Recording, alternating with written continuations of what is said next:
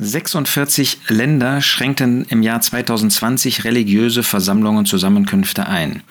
Das gab jetzt das Institute Pew Research Center Washington in seinem 13. Jahresbericht heraus. Darüber berichtete IDEA. Nun kann man sich natürlich die Frage stellen, soll man sich mit dem Thema überhaupt noch auseinandersetzen? Ist das noch etwas für heute? Ist das nicht wieder etwas, was letztlich Konflikte nur ähm, heraufbeschwört, äh, wenn man so einen Rückblick äh, mal vornimmt, wagt? Äh, und darüber nachdenkt. Aber wären wir nicht in Gottes Wort aufgefordert, zurückzuschauen? Wenn wir einmal die sieben Briefe in Offenbarung 2 und 3 anschauen, dann meine ich, wird doch deutlich, dass den sieben Versammlungen, damals äh, existierenden Versammlungen, wie so ein Zwischenzeugnis ausgestellt wird und sie mussten zurückschauen auf das, was sie getan haben. Und der Herr Jesus, der selber der Verfasser dieser Briefe ist, er fordert sie nicht nur aus, er, auf, er hält ihnen auch den Spiegel vor wie es wirklich in ihrem Versammlungsleben, und man kann das ja auch auf ähm, die einzelnen Personen, die Gläubigen dort anwenden, wie es in ihrem persönlichen Leben bestellt war, was der Herr ihnen dazu sagen wollte, dazu sagen musste. Und wenn wir in das Alte Testament schauen, der Prophet Haggai zum Beispiel, er sagt ja insgesamt fünfmal, ähm, dass das Volk, damals eben der Überrest aus Juda, sich zurückbesinnen sollte, noch einmal Revue passieren lassen sollte, was sie getan haben. Äh, Haggai 1, Vers 5. Und nun, so spricht der Herr der Herrscher, richtet euer Herz auf eure Wege. Vers 7, richtet euer Herz auf eure Wege. Kapitel 2 lesen wir in Vers 15, dass es noch einmal heißt, und nun richtet doch euer Herz auf die Zeit von diesem Tag an und aufwärts. Dann auch noch zweimal in Vers 18, richtet doch euer Herz auf die Zeit von diesem Tag an und aufwärts und so weiter. Ähm, und sie sollten dabei zurückschauen und vorausschauen. Ja, Haggai 2 macht das ganz deutlich. So wollen wir uns auch dieser Frage einmal stellen. Kurz zurück zu äh, dieser Untersuchung, die da abgegeben worden ist, die am Ende November 2000 22 äh, veröffentlicht wurde. Den Angaben zufolge haben die Behörden in 46 von 198 Ländern, also rund 23 Prozent, Verhaftungen oder Gefängnisstrafen angedroht, um die Einschränkungen der Gottesdienste und anderer religiöser Versammlungen und Veranstaltungen durchzusetzen. In 54 Ländern, also 27 Prozent, reichten religiöse Gruppen Klagen ein oder sprachen sich gegen Maßnahmen aus. In 69 Ländern, 35 Prozent, widersetzten sich eine oder mehrere religiöse Gruppen den Anordnungen. Dazu haben wir natürlich ähm, keine Aufforderung, dass wir irgendwie offiziell ähm, da klagen oder äh, sonst was einreichen ähm, sollten, dass wir uns offiziell da widersetzen sollen, beschweren sollen. Das ist nie, dass äh, Gott uns dazu auffordert, das irgendwie öffentlich tun zu wollen.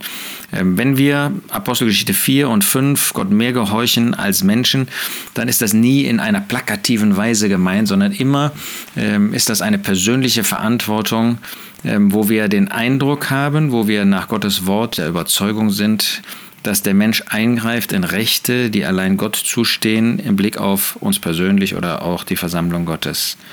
In 54 Entschuldigung, in 94 Ländern, 47 Prozent, ermutigten religiöse Leiter oder Gruppen ihrer Anhänger, die Anordnungen der Behörden zu beachten und beispielsweise zu Hause zu beten und so weiter. Insgesamt ähm, waren 198 Länder, die äh, beobachtet wurden, die in dieser Umfrage äh, betrachtet wurde. Dadurch kommen diese Prozentzahlen äh, zustande. Nun, was auch immer wir selber für eine Überzeugung haben, ähm, lasst uns einmal einen solchen Rückblick tun, persönlich und auch am Ort. Das ist ja nötig. Wir wissen nicht, was für eine neue Herausforderung kommt. Wir wissen, dass es immer wieder Herausforderungen gibt und da ist es nützlich, eben einmal zurückzuschauen. Ja, das tut Gottes Wort ja auch, wenn es uns im Buch der Richter zum Beispiel diese verschiedenen Richterphasen gibt. Doch nicht einfach nur, dass wir aus Einzelheiten lernen, sondern ähm, dass er eine Rückschau auch für sein eigenes Volk gehalten hat, um äh, daraus die richtigen Schlussfolgerungen zu ziehen. Wir müssen ja das, was nach Gottes Wort ist, daran wollen wir festhalten und da, wo wir, ähm, egal ob jetzt in diesem Bezug oder in anderen Bezügen, da, wo wir nicht nach Gottes Wort gehandelt haben oder wo wir zu dem Schluss kommen, wenn man sich noch einmal in Ruhe und Besonnenheit ähm, das ansieht, äh, dass man das korrigiert, um nicht den gleichen Fehler noch einmal zu machen. Und ich habe mal für mich ein paar Punkte gesammelt, die ich ganz äh, wertneutral angebe, ähm, ohne ein, ein Urteil da, darüber abzugeben, äh, was jetzt äh, meine Auffassung vielleicht dazu ist, ähm, weil das ja erstens ähm, man sich nur die Punkte selber vornehmen muss, die einen selber betreffen. Ähm, und es ist immer leicht, ein Urteil im Blick auf Dinge zu haben, die, äh, wo man selber nicht betroffen war, jedenfalls nicht konkret vielleicht betroffen war. Ähm, wo aber ja auch unser persönliches Gewissen und auch unser gemeinschaftliches Gewissen in Tätigkeit geraten soll. Äh, da gab es solche Zusammenkommen, die sich für eine Zeit nicht versammelt haben. Und das muss man ja vor Gott, vor dem Herrn und vor seinem Wort prüfen. Ist das richtig gewesen? War das nicht richtig? Andere haben sich zum Teil in Häusern versammelt. Und da muss man ja auch rückblickend sich prüfen, war das richtig? War das verkehrt? Das können wir nur, indem wir wirklich Gottes Wort zu Rate ziehen, indem wir an Gottes Wort prüfen, nicht an unseren Meinungen, nicht an unseren Gefühlen, sondern was Gottes Wort dazu sagt oder nicht sagt ähm, viele zusammenkommen haben eine Zeit lang nicht gesungen, Lieder nicht gesungen, sondern Liedtexte vorgelesen. Ähm, ist das nach Gottes Wort richtig? Wie müssen wir das heute beurteilen? Wie ist mit Brot und Kelch, mit dem Gedächtnismahl umgegangen worden? Wie haben wir das gehandhabt an den einzelnen Orten? Ähm, es gibt Orte, die digital das gemacht haben. Es gibt Orte, die das Brot geschnitten haben.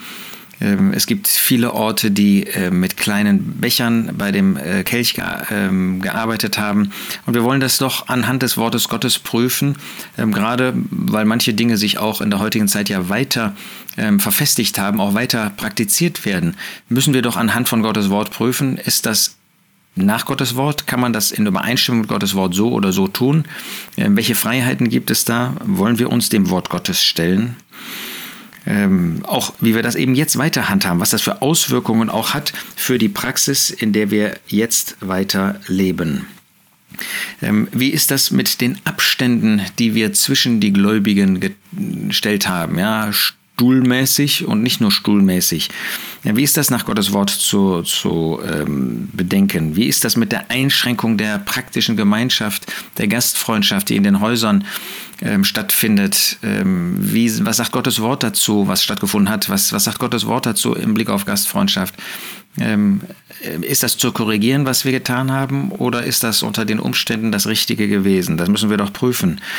Ähm, wie ist das mit der Veränderung der Zusammenkünfte, der Abfolgen der Zusammenkünfte? Ähm, man spricht ja an manchen Orten, Gegenden von sogenannten Zigeunerversammlungen, wo das Zusammenkommen zur Auferbauung zum Beispiel nicht an jedem Sonntag stattfand wo das zum Teil jetzt verändert worden ist, zum Teil wieder zurückgeändert worden ist. Wie ist das eigentlich anhand von Gottes Wort zu beurteilen? Das müssen, diese Frage müssen wir uns doch stellen oder die müssen wir doch zulassen, auch wenn ähm, junge Geschwister uns solche Fragen stellen. Wie ist das Miteinander am Ort gewesen in dieser Zeit, in diesen letzten zwei Jahren? Wie ist unser Miteinander über den Ort hinaus gewesen?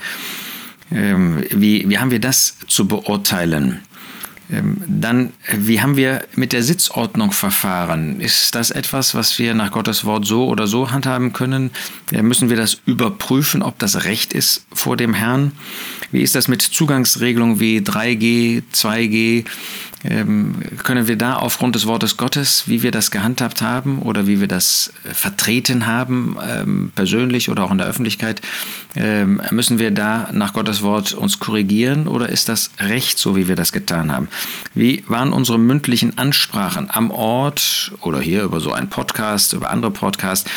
ist das etwas, wo wir Dinge zu korrigieren haben oder wo wir sagen, das war in der Art und Weise, in dem Inhalt immer recht?